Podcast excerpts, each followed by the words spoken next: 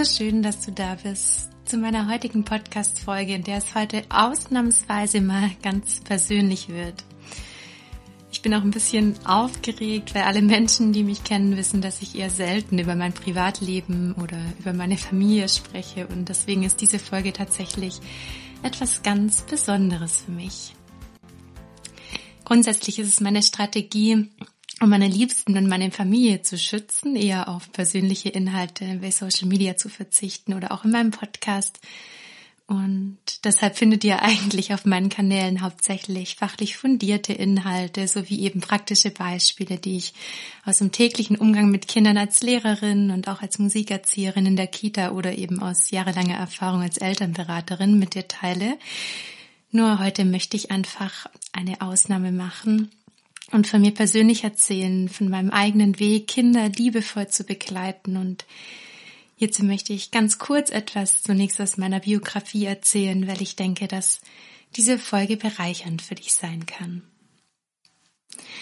Aufgewachsen bin ich erstmal in der Nähe von Ravensburg, da wo die Spiele herkommen, das wissen die meisten. Und ich bin ganz behütet eigentlich in einem Dorf aufgewachsen und meine Mama ist Säuglingsschwester bis heute noch und arbeitet auch in der Kita heute und früher war sie Tagesmutter und deshalb war ich sozusagen immer die älteste Schwester von ganz vielen Kindern und durfte bereits ja als Kind schon immer Babysitterin sein, viel Verantwortung übernehmen, war immer umgeben von Kindern.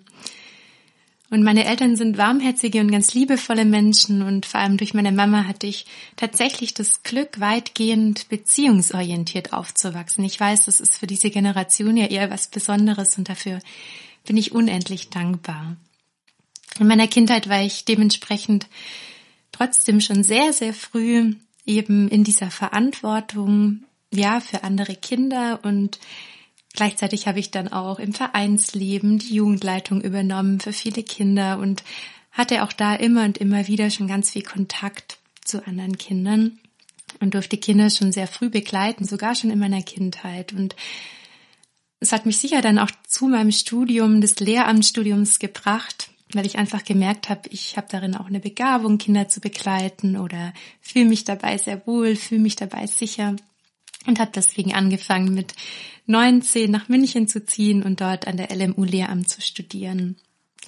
Ja, und dann saß ich in den ersten Schulpsychologie-Vorlesungen und auch in Pädagogik-Vorlesungen und wurde mehr und mehr verunsichert bezüglich der Inhalte, weil ich lernte nämlich, dass Kinder eben bestraft werden sollen, belohnt werden sollen, damit sie Sozialverhalten lernen. Und das war nichts, was ich kannte aus meiner Kindheit. Und um ehrlich zu sein, verwirrte mich das Ganze extrem. Und auch nach dem Studium war ich einfach so unsicher, was von dem denn jetzt wirklich ähm, ja anwendbar ist als Lehrerin, was nicht. Und das war mit einer der vielen Gründe, warum ich dann noch an der LMU geblieben bin, um eben noch tiefer so in das Thema Kindererziehung einzusteigen. Und ich habe dann promoviert am Lehrstuhl für Pädagogik und Psychologie im Bereich Entwicklungspsychologie und Familienpsychologie und durfte in der Zeit 600 Kinder befragen und auch ganz viele Eltern. Und es ging eben um das Thema, was brauchen Kinder, damit sie sich wirklich geliebt fühlen von ihren Bezugspersonen. Und spätestens nach dieser Zeit war mir wieder vollkommen klar, dass Kinder wirklich keine Belohnung und keine Bestrafung brauchen und ja, wie wichtig es einfach ist, auch da auf meine Intuition zu hören und dem zu vertrauen, was ich einfach alles gelernt habe und auch was ich eben spüre in meinem Herzen. Und dann habe ich mich entschieden, als Lehrerin in die Grundschule zu gehen, eben nicht an der Uni zu bleiben, in der Forschung. Und ja, wollte dort natürlich ganz klar ohne Strafen, ohne Belohnung als Lehrerin arbeiten. Ja, ihr Lieben, jetzt denkt ihr, ja, ist ja alles ganz schön, nur da wurde ich leider sehr schnell bitter enttäuscht und ja, musste erkennen, dass meine Intuition und auch die ganze Theorie, mein ganzes Wissen einfach nicht ja ausreichten, um dann mit einer Klasse von 28 Kindern umzugehen. Weil ich weiß noch damals, ich kam in die Klasse, die Hälfte davon der Kinder, ähm, ja, sehr lebendig, dynamisch, aufgeweckt, was ja erstmal was ganz Wundervolles ist ähm, dazu ein autistisches Kind, zwei Kinder mit ADHS und auch vier Kinder, die dann noch eine starke Lese-Rechtschreibschwäche hatten. Und natürlich waren das alles irgendwie ganz besondere Herausforderungen für mich und ich war wirklich absolut an meinen Grenzen. Ich weiß noch, ich war damals 24 Jahre alt und ich dachte mir, oh mein Gott, wie soll ich hier mein Idealismus, all das, was ich spüre, was ich mit Kindern im, ja, im Umgang, was mir da wichtig ist, wie soll ich das denn jemals umsetzen, geschweige denn den Bedürfnissen von den einzelnen Kindern gerecht werden? Also ich war einfach ehrlich gesagt völlig überfordert und oft total hilflos. Und ich hatte eben ständig das Gefühl, den einzelnen Kindern nicht gerecht werden zu können. Und habe mich oft gefragt, wie soll ich das jemals schaffen, dass sich da Kinder gesehen fühlen oder Kinder auch noch individuell fördern und differenzieren. Das war einfach alles zu viel und dazu kam eben der ganze Druck durchs Referendariat, die hohen Anforderungen und ich wollte natürlich gut sein und wollte gut abschließen. Und ja, auch von meiner Ausbilderin damals habe ich eben gelernt, haben alle jungen Referendare damals gelernt, dass das mit so einer großen Klasse eben nur mit Belohnungssystemen und Bestrafung funktionieren kann. Und ja, ich muss euch ganz ehrlich sagen, jetzt darüber zu sprechen, fällt mir sehr schwer, weil ich kann mir ehrlich gesagt bis heute nicht verzeihen, dass ich damals tatsächlich ein halbes Jahr mit meiner ersten Klasse ja nicht auf mich und mein Innerstes gehört habe, sondern genau das getan habe. Und es tut mir ehrlich gesagt im Herzen weh, euch jetzt davon erzählen zu müssen. Weil ich habe tatsächlich Gruppenbelohnungssysteme, Sternchen, eingesetzt, die die Kinder sammeln konnten, wenn sie besonders brav waren. Und es haben sogar drei Kinder eine rote Karte abgeschrieben. Und all diese Maßnahmen wurden eben dann auch noch bei den Lehrproben positiv bewertet und meiner Erziehungskompetenz zugute geschrieben. Und ähm, ich habe dann schön dafür eine Eins bekommen, dass ich äh, mit Kindern so umgegangen bin. Und im Nachhinein, ja, bedauere ich dieses Verhalten unglaublich und ja, kann es mir auch nur ganz schwer verzeihen. Inzwischen kann ich es mir verzeihen, weil ich weiß, es gehört zu meinem Weg dazu. Nur ist es mir wichtig, das einfach auch mit euch zu teilen und euch auch zu signalisieren, dass es auch okay ist, wenn ihr euren Weg geht. Ja, das Verrückte war, was heißt nicht das Verrückte, weil es ist ja nachgewiesen, dass ähm, Kinder tatsächlich dann gut funktionieren, wie so kleine dressierte Hundchen, weil die natürlich alles dafür getan haben, um geliebt zu werden und eben nicht bestraft zu werden oder eben nicht belohnt zu werden. Ja, und das Verrückte war, ich habe natürlich trotzdem, weil ich ja in meiner Haut steckte, schon auch eine gute Beziehung zu den Kindern in dieser Zeit gehabt. Doch das war jedes Mal wie so eine kleine Machtmaßnahme, ja, weil ich dann gesagt habe, so die Gruppe A kriegt jetzt drei Sternchen mehr. Ähm, jedes Mal hat sich's angefühlt wie so ein kleiner Bruch zwischen uns. Und das hat sich einfach immer ganz, ganz, ganz ungut angefühlt. Ich war damit immer in so einem riesen inneren Konflikt. Und wisst ihr, was das Verrückte ist?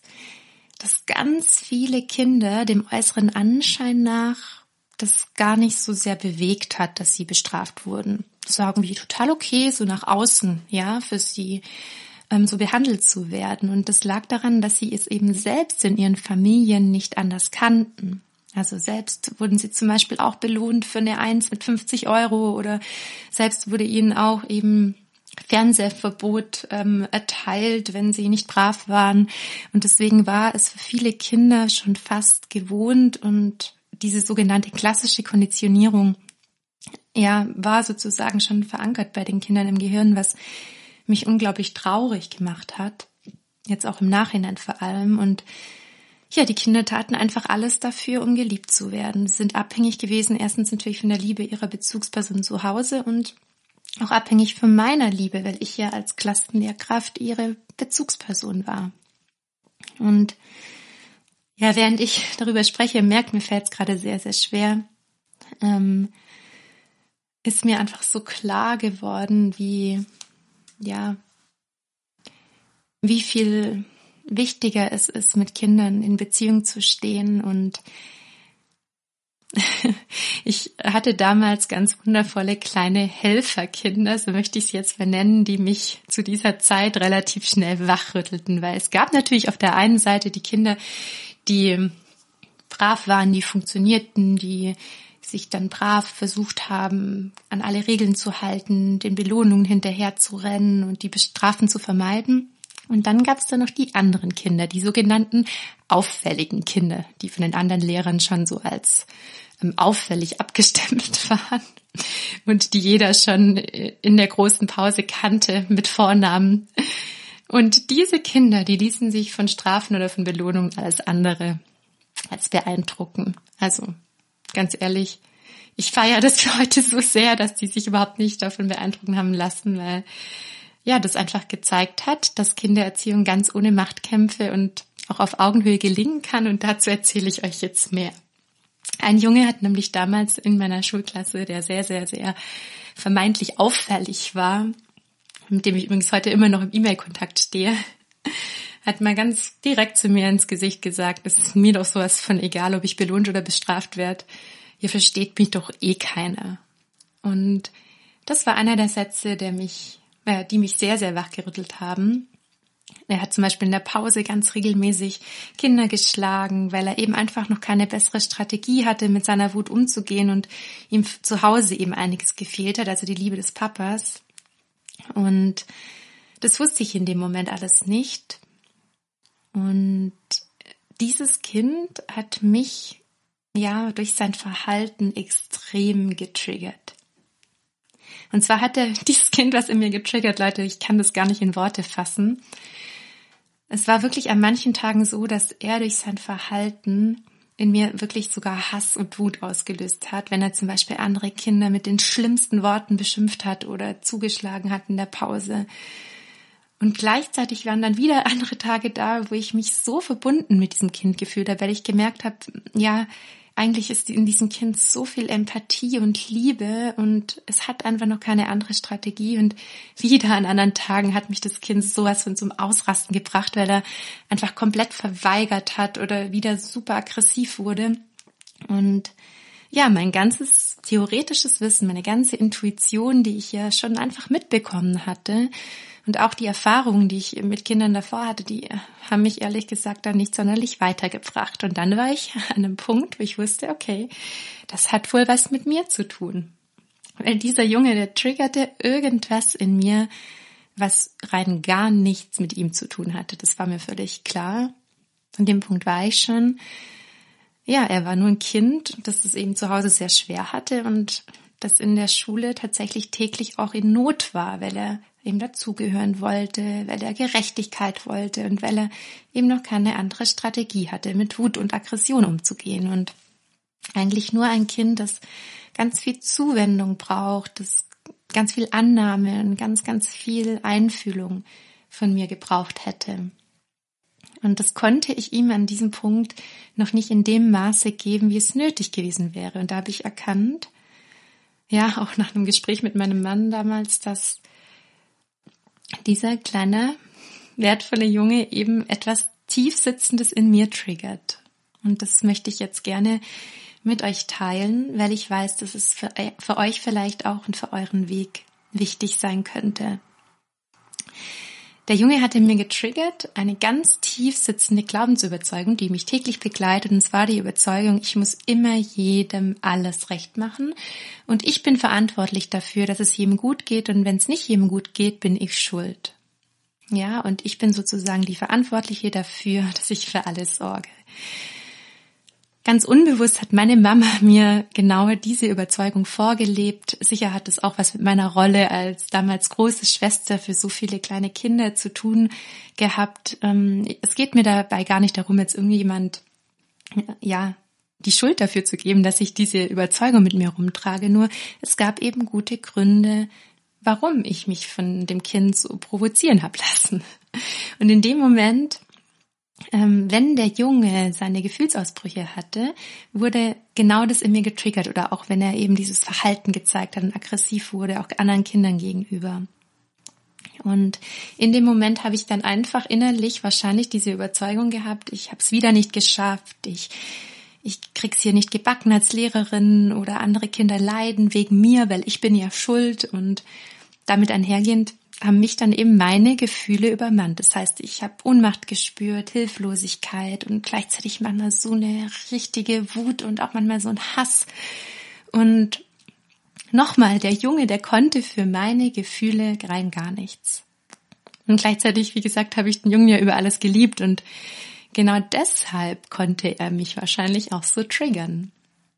wir hatten wie so eine Art Verbundenheit, so eine Art kleine Seelenverwandtschaft. Und da kommen wir jetzt wieder zu dir, weil ich kenne ja auch ganz viele Eltern, die ich auch in der Elternberatung begleite, die sagen, ein Kind, also meistens haben mehr Eltern zwei oder drei Kinder, manchmal auch ein Einzelkind, aber meistens ist ein Kind dabei, das besonders triggert. Ja, und da möchte ich dich an dieser Stelle einladen, auch mal hinzuschauen, was genau könnte denn dahinter stehen.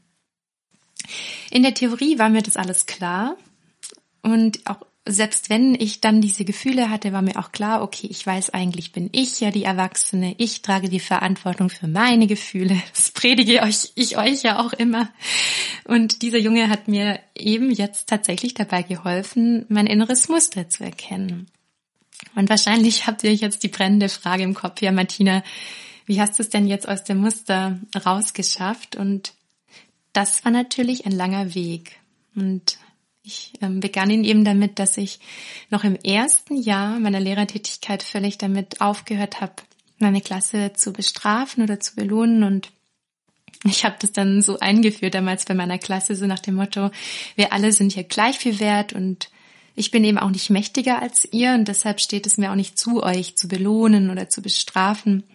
Und ich bin zwar die Erwachsene und treffe ja auch manchmal Entscheidungen für euch, weil ich eben erfahrener bin und mich um euch kümmere und gleichzeitig ähm, geht es mir natürlich darum, dass sich hier jeder wohlfühlt. Und doch ist es mir wichtig, ab sofort Vereinbarungen mit euch zu treffen, anstatt über euch zu entscheiden. Und ich möchte eben, dass wir uns gegenseitig verantwortungsvoll an diese Vereinbarungen halten. Und gerne erinnere ich euch auch täglich an die Vereinbarungen. Und ja, dann hatte ich sozusagen den Weg gebahnt und ich weiß noch, wie dieser Junge damals aufgeatmet hat, weil ihm war es ja ganz besonders wichtig, dass ich respektvoll, liebevoll, ohne Macht mit ihm umgehe, weil diese Macht kannte er eben auch von zu Hause. Ja, und wenn ich jetzt so darüber spreche und daran zurückdenke, dann habe ich echt gerade Tränen in den Augen, denn ab dann fing wirklich das an, ja, diese Haltung, diese innere Haltung an, so wie ich mir immer vorgestellt habe, wie ich es mir immer gewünscht habe, mit Kindern umzugehen. Und ja, so wie ich eben täglich gerne in die Klasse auch ging, so wie ich mit Konflikten plötzlich viel souveräner und selbstsicherer umgehen konnte und nichts mehr so sehr auf mich bezog und genau die sogenannten auffälligen Kinder wurden darüber meine engsten, ja, Verbündeten, da ich endlich anfing, sie noch mehr zu sehen, sie noch ernster zu nehmen mit ihrer Meinung. Und gleichzeitig nahmen sie mich natürlich dann auch ernster, wenn ich immer gesagt habe, so und jetzt ist gut und jetzt brauche ich hier Ruhe, weil sie mich halt respektierten. Und sie auch spürten, dass ich eben sie, sie annehme, so wie sie sind und mich eben in keinster Weise über sie stellte. Und immer wenn jetzt diese Gefühle noch ausgelöst werden, weil sie werden ausgelöst, ja, ich habe das nicht für immer überwunden, dann habe ich eben gelernt, anders mit den Gefühlen umzugehen. Und das Verhalten der Kinder veränderte sich eben auch. Das heißt, dadurch, dass sich alle Kinder bei mir geborgener und sicherer gefühlt haben und angenommener und auch dieses Machtgefälle nicht mehr da war, gab es plötzlich weniger Konflikte, weniger unerfüllte Bedürfnisse und so ähm, ja ist sozusagen ein gegenseitiges Beeinflussen entstanden, weniger Konfliktsituationen und wenn es dann zu Konfliktsituationen kam oder ich getriggert wurde durch irgendein Verhalten eines Kindes, konnte ich eben mit meiner Wut und der Unmacht und Hilflosigkeit innerlich anders umgehen. Und zwar habe ich das so gelöst, ich bin immer zum Waschbecken gelaufen, habe mir kurz die Hände gewaschen, habe ruhig geatmet und habe mir folgende Sätze innerlich gesagt. Martina, das ist dein altes Gefühl. Das Kind, das kann gerade nicht anders. Es ist in Ordnung, dass sich es gerade so anfühlt und gleichzeitig ist es auch okay, wenn es hier gerade einen Konflikt gibt. Das ist nicht deine Schuld. Und ich habe mir immer gesagt, du bist geliebt, auch wenn das Kind gerade dieses Verhalten zeigt, auch wenn das Kind starke Gefühle hat, es liegt nicht an dir. Und durch diese beruhigenden inneren Sätze, also eigentlich ist es ja eine innere Haltung, die ich darüber mehr und mehr trainiert habe. Dadurch war ich eben auch in der Lage, da bin ich in der Lage, jetzt auch mehr und mehr eben mit diesen eigenen Gefühlen umzugehen und eben dann danach die Leitung für das Kind zu übernehmen. Jetzt sind wir an einem wichtigen Punkt. diese Leitung übernehmen, das für das Kind da sein, die Gefühlsstürme von Kindern begleiten, das geht erst dann, wenn ich diese innere Haltung wirklich spüre und verändert habe. Und umso häufiger ich das halt auch übte, desto schneller konnte ich mich beruhigen. Natürlich gab es auch Tage und gibt es auch heute immer noch Tage, an denen ich dafür länger brauche, an denen ich auch nicht perfekt reagiere. Ich bin ja auch nur ein Mensch und so geht es euch eben auch, ja. Es geht nur eben darum, das zu erkennen und sich auf den Weg zu machen und diese Haltung zu verinnerlichen, es wirklich zu spüren. Und ich merke auch, heute passiert mir das nur dann, wenn ich selbst nicht gut für mich sorge. Und das bedeutet eigentlich dann immer sofort, dass ich wieder besser auf mich achten darf. Ja, und ich habe euch jetzt von diesem einen Jungen erzählt und glaubt mir, in den sieben Jahren, in denen ich jetzt Lehrerin war und auch Schulberaterin, begegnete mir natürlich nicht nur dieser eine Junge, der mich getriggert hat, sondern genau an dieser Stelle sind mir immer wieder Kinder begegnet, die mich sehr herausforderten, die mich sehr, sehr, sehr ähm, trainieren haben lassen. Das heißt, ich war ständig auf dem Trainingsfeld und bekam eben immer wieder auch von den Schulleitungen genau die Schulklassen, die ja so besonders herausfordernd waren, weil ich bin ja dafür ausgebildet gewesen. Und deswegen, ja, sehe ich das als großes Geschenk, dass ich da täglich lernen durfte und vor allem ins Fühlen gekommen bin, weil es geht wirklich nur ums Fühlen. Die ganze Theorie, die ist zwar wichtig, gibt einem Sicherheit, gibt einem Klarheit und ähm, es geht allerdings wirklich hauptsächlich um das Fühlen und das Fühlen braucht Übung, das Fühlen braucht ja Zeit und das Fühlen braucht ganz viel Erkenntnis und jemand, der einem da auch so ein bisschen hilft oder der einen da ein bisschen an die Hand nimmt. Und das Wundervolle daran für mich war, dass ich eben durch diese Kinder meine Lebensqualität ähm, auch so verbessern konnte, weil natürlich begegnet mir die Überzeugung, es ihm recht machen zu müssen, nicht nur im Umgang mit Kindern. Das könnt ihr euch ja denken. Viele von euch, die mich kennen, die wissen ja, dass ich immer sehr fürsorglich bin, sehr gerne für andere da bin. Und das bin ich in meinem Beruf, natürlich auch in meinem Familienleben. Und gleichzeitig durfte ich auch da eben lernen, sanfte Grenzen zu zeigen, für mich einzustehen. Und dafür bin ich den Kindern auch dankbar, dass ich das tatsächlich über Kinder lernen durfte. Für meine Kinder und all die Kinder, die mich eben an meine Grenzen gebracht haben und mich immer wieder getriggert haben. Wenn ich an all die Erfahrungen denke, dann fühle ich gerade nur noch Dankbarkeit und eine ganz große und enge Verbindung zu all den Kinderseelchen. Und ich erinnere mich vor allem an die Schultage zurück, an den letzten Schultag nach der vierten Klasse, wenn es in die weiterführende Schule ging und die Kinder, mit denen es oft besonders herausfordernd war. Bei den Kindern war es auch am allerschwierigsten, sich zu trennen. Ich erinnere mich an ganz viele Abschiedsszenen, wo wir beide geweint haben und uns nicht mehr loslassen konnten, weil ja, wir einfach so eine enge Verbindung über die Zeit aufbauen durften. Und das sind auch die Kinder, mit denen ich oft noch heute im Kontakt stehe. Ja, ihr Lieben, so, das war jetzt einiges von meinem Innersten. Ich hoffe, es hilft euch ein bisschen weiter, da auch für euch ein bisschen hinzuschauen. Und ich habe mir eben über all die Jahre auch wie so eine Art Notfallkoffer gefüllt an inneren Strategien und auch an Handlungsstrategien, um eben mit starken Gefühlen und auch herausfordernden Verhaltensweisen von Kindern umzugehen. Und genau diesen Notfallkoffer möchte ich eben an alle Eltern und Fachkräfte weitergeben und habe deshalb ein ganz, ganz wertvolles Gratis-Webinar für dich entwickelt mit dem Titel Gefühlsstürme sicher begleiten. Notfallkoffer für Eltern, wenn Kinder wütend, ängstlich oder traurig sind. Zu diesem Gratis-Webinar ist wirklich ganz kostenfrei. Kannst du dir jetzt einen Platz sichern, falls du das nicht eh längst getan hast. Ganz viele stehen nämlich schon ähm, tatsächlich auf der Liste für das Webinar. Und du erfährst im Webinar, wie du gelassener, selbstsicherer und mit ganz viel Klarheit darauf reagierst, wenn dein Kind starke Gefühle zeigt. Und du erfährst, was du genau sagen kannst, was du tun kannst. Und du kannst zwischen zwei Terminen wählen. Einmal am Montag, den 8. November um 20.30 Uhr oder am Dienstag um 9. November um 10 Uhr morgens kannst du dir eben einen Platz sichern. Und ich freue mich jetzt schon riesig auf dich und das Webinar. Ja, und falls dich diese Podcast-Folge berührt hat, dann würde ich mich natürlich riesig über deine Stimme freuen. Die kannst du mir auf meiner Website dalassen. Unter dem Reiter Beratung kannst du eine Stimme hinterlassen. Lass mir natürlich gerne auch so eine Rückmeldung schicken per Mail. Ich freue mich, egal auf welchem Weg du vielleicht dein Feedback teilen möchtest. Und natürlich freue ich mich auch immer, wenn du meinen Podcast oder auch meine Arbeit weiterempfiehlst. Oder vielleicht gibt es ja auch Eltern, die du kennst, denen das Gratis-Webinar auch helfen könnte. Dann freue ich mich sehr über das Weiterleiten und Empfehlen. Und alle Links findest du natürlich auch in den Show Notes. Vielen, vielen Dank fürs Zuhören. Von Herzen danke für deine Zeit. Und es ist einfach so schön, dass du mich hier begleitest du mich dabei unterstützt, meiner Vision, dass Kinder liebevoll begleitet werden, mit mir gemeinsam in die Welt trägst. Sei dein Leuchtturm und darüber der Leuchtturm für dein Kind. Alles, alles Liebe, deine Matthias.